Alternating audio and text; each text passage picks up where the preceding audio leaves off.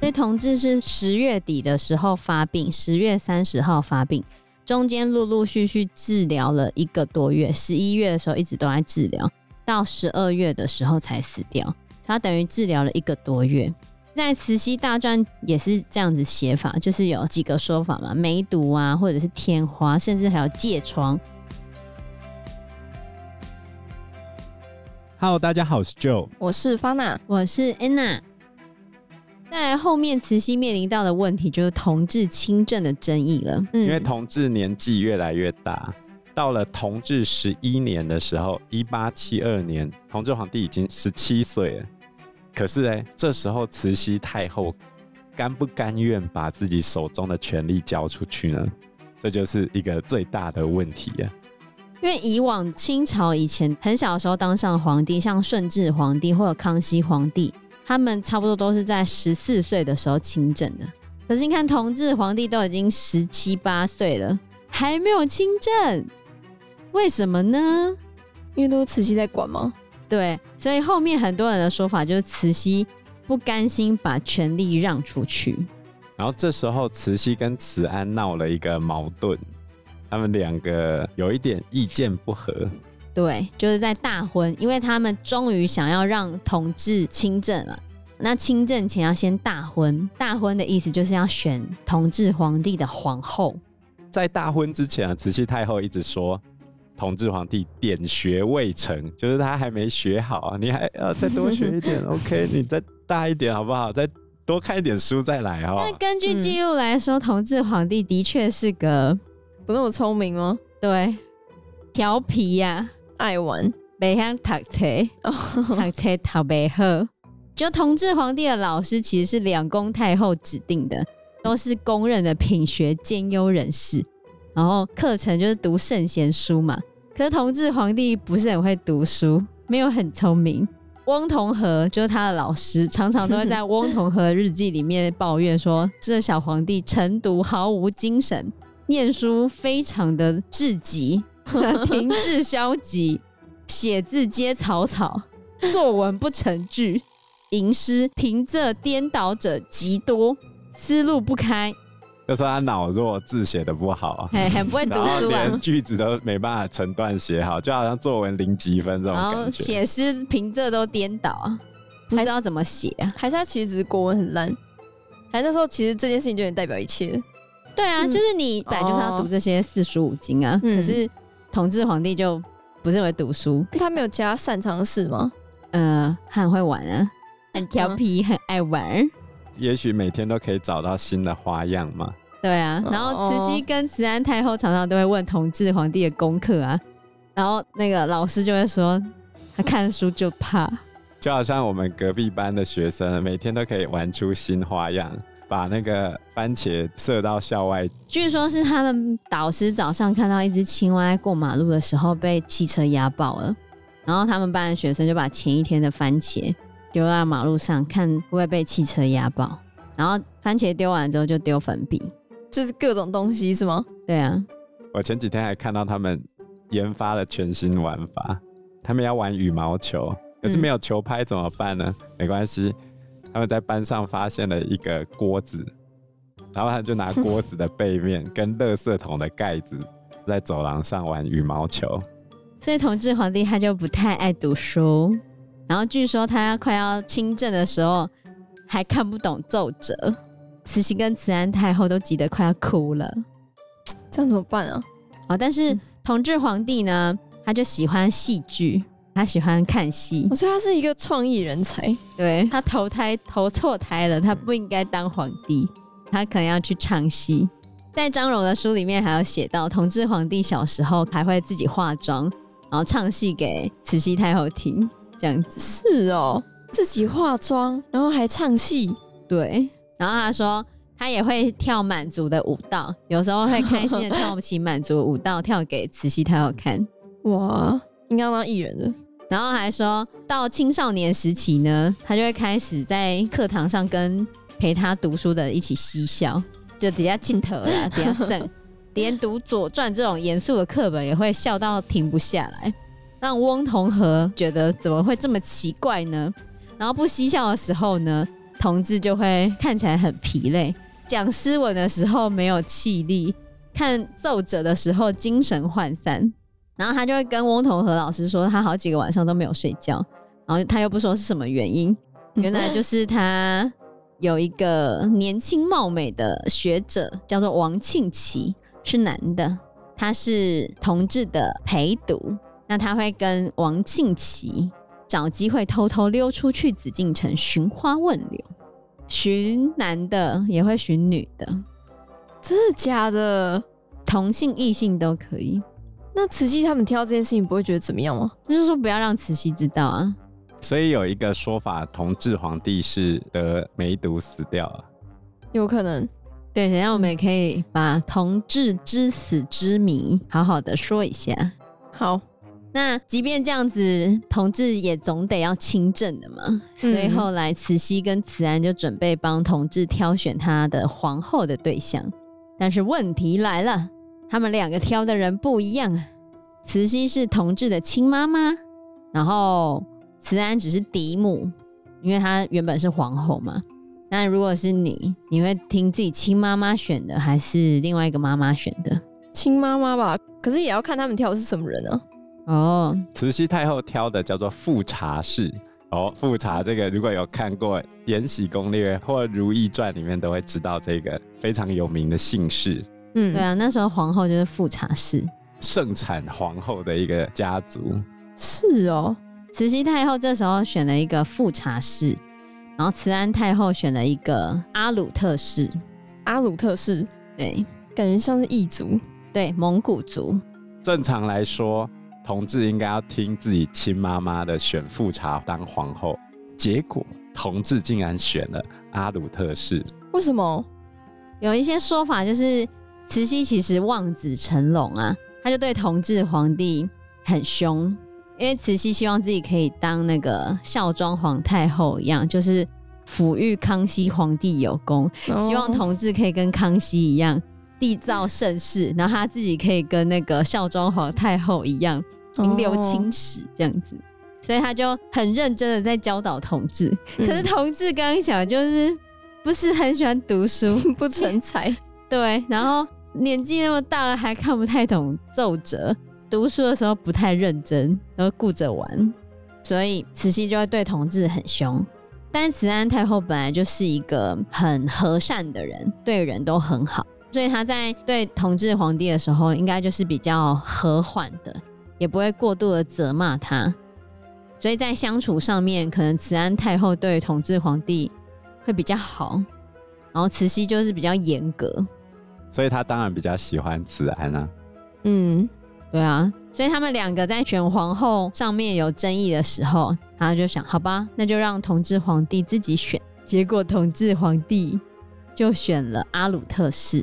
慈禧超气，而且因为阿鲁特氏他的外祖父是正亲王端华，可能忘记了，就是前面那个辛酉政变的时候，八位顾命大臣之一，慈禧当时发动政变的时候，刺死了正亲王端华，就是刺死了阿鲁特氏的阿公，他的外祖父。哦，所以有仇。对啊，你选一个跟你有仇的当皇后。摆明了要跟慈禧对着干嘛？所以同治皇帝亲政之后，他第一件事情就是要想办法架空慈禧。于是呢，他亲政之后第一件事情就是修缮圆明园，让慈禧跟慈安两宫太后去那边玩。但是没钱，因为圆明园之前是花了一百多年盖好的，那你要修圆明园，你要有钱呢、啊。没有办法一夕之间赶快盖好，但不可能，绝对是没有办法的啦。可是呢，同治皇帝他的反应是什么？他坚持要开工，但就没有钱啊，他就借钱哦。一切都是借口，实际上是同治皇帝要跟慈禧太后开战。这小毛头要跟他开战，嗯、慈禧太后玩多久了？你这跟他玩。所以慈禧太后接下来就你要跟我玩，我就跟你玩。于是两边就开始摆盘了。慈禧呢，接下来就开始找机会打压同治，亲生儿子哦，他要拉谁来对付同治？哎，就是恭亲王奕欣。嗯，以张荣的写法，就是同治皇帝是想要让两宫太后安享天年，所以要尽孝道，所以他想要把圆明园修好。慈禧太后也很想要把圆明园盖好，她也很想要回去那边。所以慈禧太后对于这件事情来说，她也是同意的。但是呢，因为真的要花很多钱，所以原本一开始同治皇帝下令让这些官员们量力报效捐修，就是你们量力而为啊，捐钱来看看可不可以修缮。然后后来恭亲王奕欣呢，就先捐了两万两银子，其他人呢也一起捐钱。啊，慈禧非常的兴奋，慈禧也很积极的帮着筹划细节啊，审查设计图啊，自己还动手设计殿内的装修行程这样子。后来工程就开工了，可是呢，这花的钱非常之多，反对声浪就开始出现了嘛，因为就觉得国家现在又不是很富有，然后你要花这么多钱去修缮，在国库不充裕的时候，竟然大兴土木。所以大家就说，你们竟然用这些钱财啊，然后来满足你们的需求，因为你们盖那个圆明园只是让你们自己去里面开心玩耍的嘛，对于政局没有一些帮助啊。所以以恭亲王奕欣为首的王公大臣就纷纷表达反对。可是呢，同治皇帝为了彰显自己的权威，他就说：“你们敢反对，那我就全部革职，大家拜拜。”对，而且他还跟恭亲王奕欣说。你是不是想要坐我的位置？是不是要我把王位让给你？恭亲王奕欣听到吓死了，好不好？这时候其实同治皇帝早就掉到慈禧太后的局里面了，他就是要让同治皇帝生气，做出很奇葩的决定。哦，这时候慈禧太后就出面了，开始打圆场，制止了同治皇帝要盖圆明园的决定。经过这件事情之后，同治皇帝发现他什么都没办法做。想开除人，别想，先问我妈妈。所以他的 声望是不是大跌？嗯，然后他也明确的知道，完蛋了，不管什么事情，都还是要请示两宫太后嘛。对，所以同治皇帝他想说，既然圆明园不能盖，那整修西院可以吧？这边是以湖水为主，是有一些精致的喇嘛塔跟佛寺，还有一些围墙等等。嗯，然后大家想，好了好了，就让你修嘛。然后结果呢，同治皇帝就整天忙着监工，也没有很认真的在批阅一些奏折，然后常常就在那边流连忘返。到了冬天的时候，他还是一直去西院看一下现在工程进度到哪里了。终于有一天，他就生病了。在同治十三年的时候，他病得越来越严重。刚才安娜讲的是官方说法。拜官野史的说法是，从上一次这个慈禧太后出面制止他修圆明园的事件之后，他发现自己非常无力。有这么一说，是太监偷偷带着他出去流连声色场所，最后呢，他就得到了性病，然后往生了，就在同治十三年的时候。但是呢，这个事情很多人想要去证实他到底是怎么死的。那主要的说法有两个。一个是天花，一个是梅毒。同治皇帝从六岁即位到十七岁亲政，可是他十八九岁就已经往生了。亲政连两年都没有就挂了嘛。同治十三年的十月三十日那一天呢，御医有去看他，然后就说他发热头眩、胸满烦闷、身酸腿软、皮肤出疹。有时候气会堵住，好像要昏厥一样，所以这时候已经很严重了。他们医护不到两天之后，他身上长了一大堆痘子，慢慢的开始发出来，症状慢慢开始减退。接着呢，又出现了喉咙痛、恶心、身体发抖、口干舌燥、便秘，拉出来是红色的，里面有带血这样子。御医认为说他的。体内的这些毒没有完全发出来，最后呢，用药无效，然后就死掉了。根据刚才我讲的记载，所以很多人认为同治是死于天花，可是更多人在传闻他是死于梅毒，因为有些学术著作讲说他出入妓院、烟馆这些东西，甚至连萧一山这个作者写的清代通史都有讲到同治因为流连妓院身患梅毒的记载。据说啦，同治是在妓院里面染上梅毒，然后本来没有察觉，后来脸上背部出现斑点，才找来御医诊治。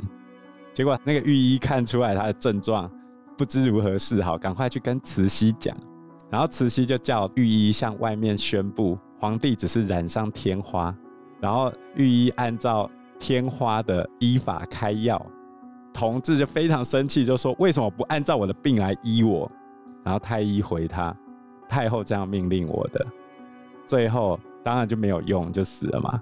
有学者认为这是慈禧想要掩盖丑闻，然后同治病得越来越重，最后下体溃烂了而死，这，就是第二种说法。天哪！中国有一个医师叫何乃强医师，他说，根据清代皇帝的档案，从同治十三年十月三十号皇帝病发，一直到同年十二月初五皇帝驾崩的这段时间的病情跟用药的状况，可以证明他应该是死于天花，而不是梅毒。因为重点是他得病五周才死嘛。天花的死亡时间通常在发病后的一两周，但是同治拖了比较久，所以他才会被怀疑是梅毒。如果他很快就挂了，就算了。所以同治是十月底的时候发病，十月三十号发病，中间陆陆续续治疗了一个多月，十一月的时候一直都在治疗，到十二月的时候才死掉。他等于治疗了一个多月。在《慈禧大传》也是这样子写法，就是有几个说法嘛，梅毒啊，或者是天花，甚至还有疥疮，然后最后的说法就是梅毒加天花，全部都来，全餐啊！翁同和记载的真的很惨啊！翁同和是这样写的哦，灌浆饱满，就是他头脸上面的脓包全部要胀满了，是看不到五官的那种，像灌浆一样，这样肿起来这样。医生判断应该是天花的脓包分布在头、脚、手这样子，最后引发细菌感染，然后败血症死亡。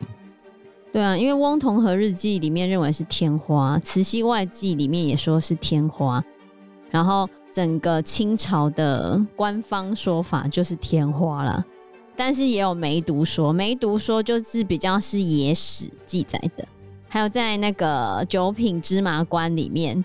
九品芝麻官里面，周星驰有在妓院里面遇到皇上嘛？那个皇上其实就统治皇帝，就后来统治皇帝死了，什么花柳病啊？就只说他。他们本来最后在闻那个皇帝的龙内裤啊。对啊，皇帝死了哈？什么？怎么死的？